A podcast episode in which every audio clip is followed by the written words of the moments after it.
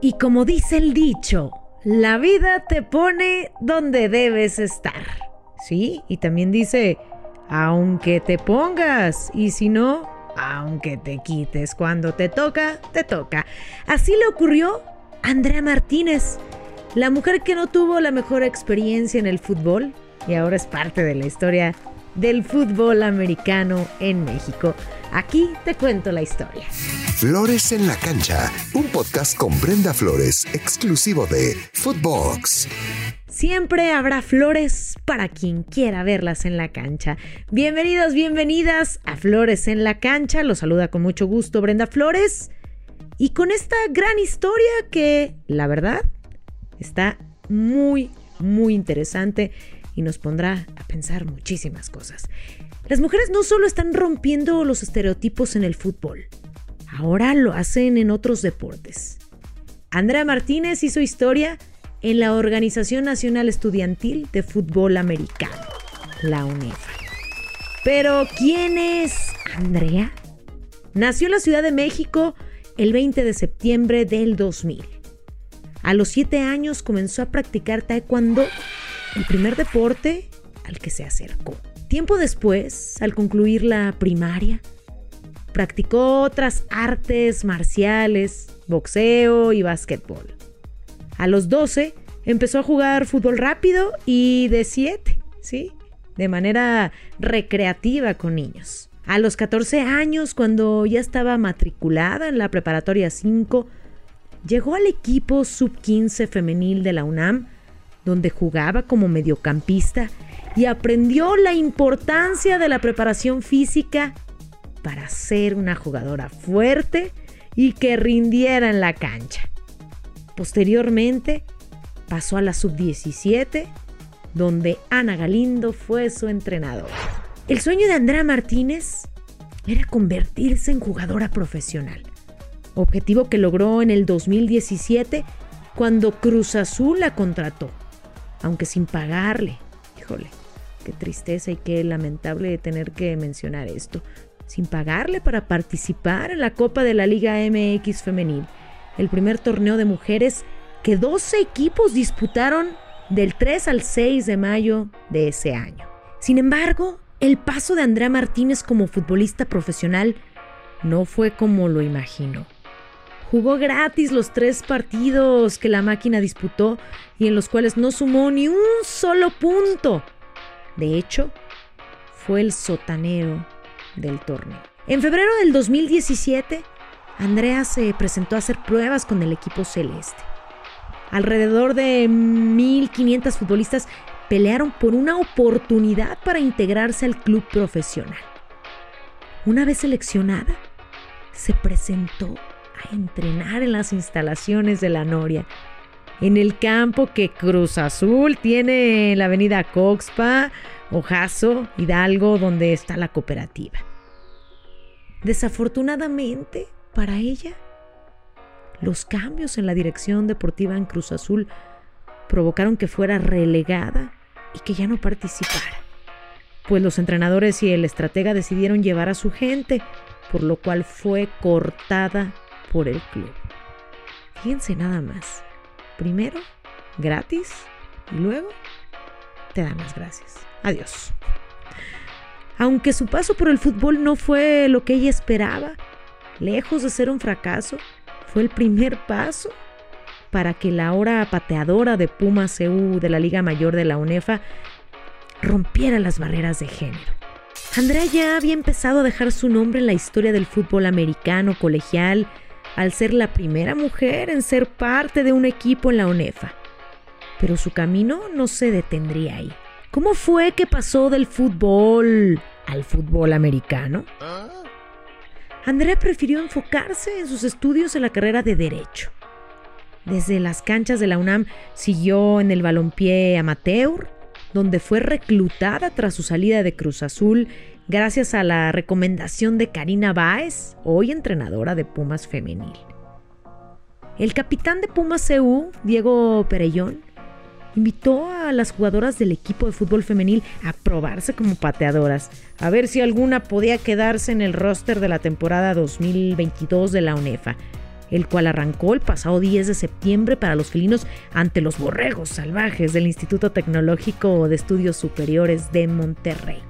Con 21 años, el fútbol americano se cruzó en la vida de Andrea, pues fue seleccionada entre 15 futbolistas que durante una semana fueron puestas a prueba en el equipo del head coach José Luis Canales. La prueba consistió en dos partes. Primero, sin enseñarles nada, les pidieron que patearan el ovoide. Ahí se hizo el primer corte. Corte de caja. Después, un entrenador les enseñó la técnica sin balón y luego ya golpeándolo.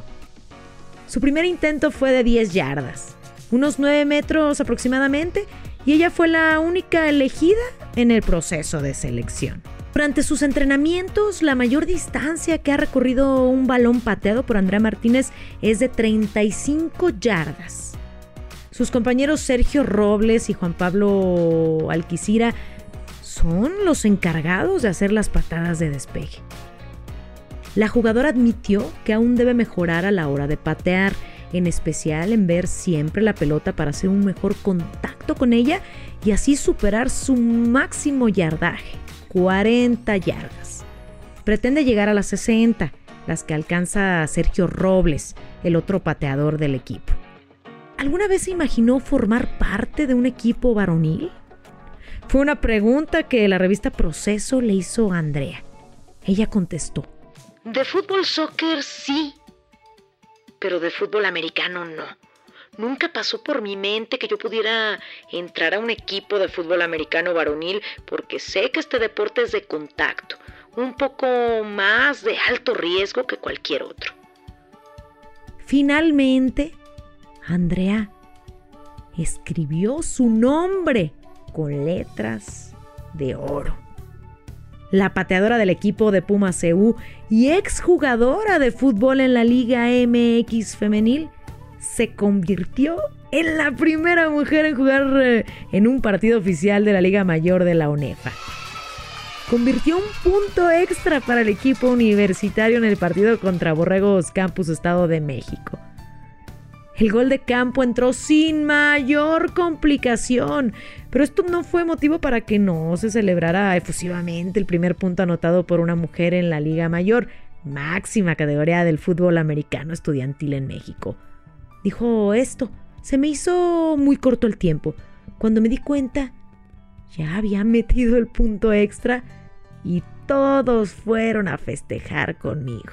Así lo señaló Andrea al final del partido donde Puma CU derrotó 21 a 7 a los Borregos. Además, aseveró lo siguiente. Me siento un poco más liberada, pero la sensación y la emoción de entrar a patear se va a dar en cada partido. En la semana 1 del calendario, Martínez no fue tomada en cuenta por el staff de entrenadores auriazul frente a Borregos en Monterrey. En la segunda, con un marcador más a favor del equipo, sí se llamó Andrea al campo. Estas fueron algunas de las declaraciones de la jugadora tras la victoria y su primera participación con el equipo. Concentración, o sea, es estar concentrada en el momento en el que ellos me digan, en el momento en el que el coach tome la decisión y la confianza de decir, vas tú o que voy yo, y si no, yo tengo que estar eh, concentrada y no estar muy al pendiente de si voy yo o no voy yo hasta que escucho las indicaciones de ellos. Muy contenta, eh, la verdad es que Pumas tiene, no es solo una familia, una hermandad muy grande dentro, también tiene una familia muy grande afuera, toda la porra, eh, que siempre nos acompaña, ya sea de local o visitante, y todo, todo el trabajo y el esfuerzo que hacemos nosotros es también para ellos. Sí, un poco. Eh, me siento más liberada, pero yo creo que la sensación y la emoción de, entrar a patear va a ser en cada partido. A Andrea le quedan tres años de carrera deportiva en la UNAM. Y entre los cambios que le gustaría ver cuando termine ese periodo es que se confíe más en las mujeres en la Liga Mayor. Es así como Andrea es un ejemplo de deportista de ser humano a seguir.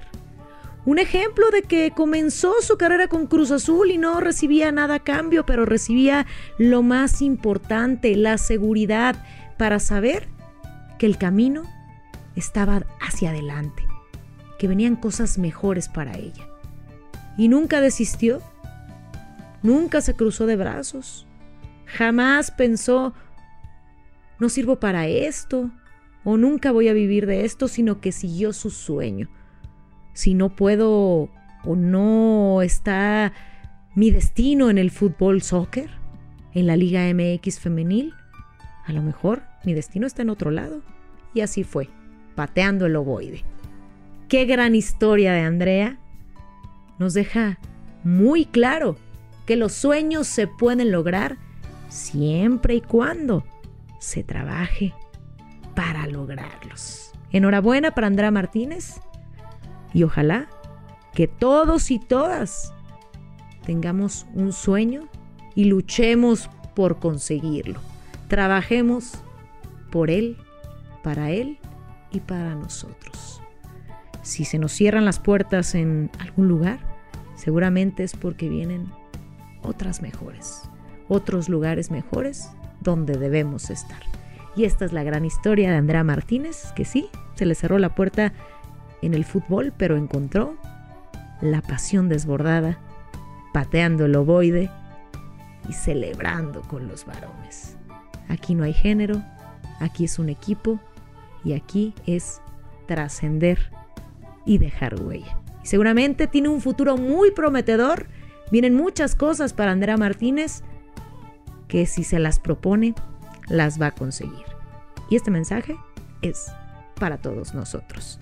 Espero que les haya gustado esta historia y más que historia, esta realidad. Trabajar por conseguir lo que queremos y por conseguir nuestros sueños. Soy Brenda Flores, nos escuchamos muy pronto y recuerden que siempre habrá flores para quien quiera verlas en la cancha. Hasta la próxima. Flores en la cancha con Brenda Flores, podcast exclusivo de Footbox.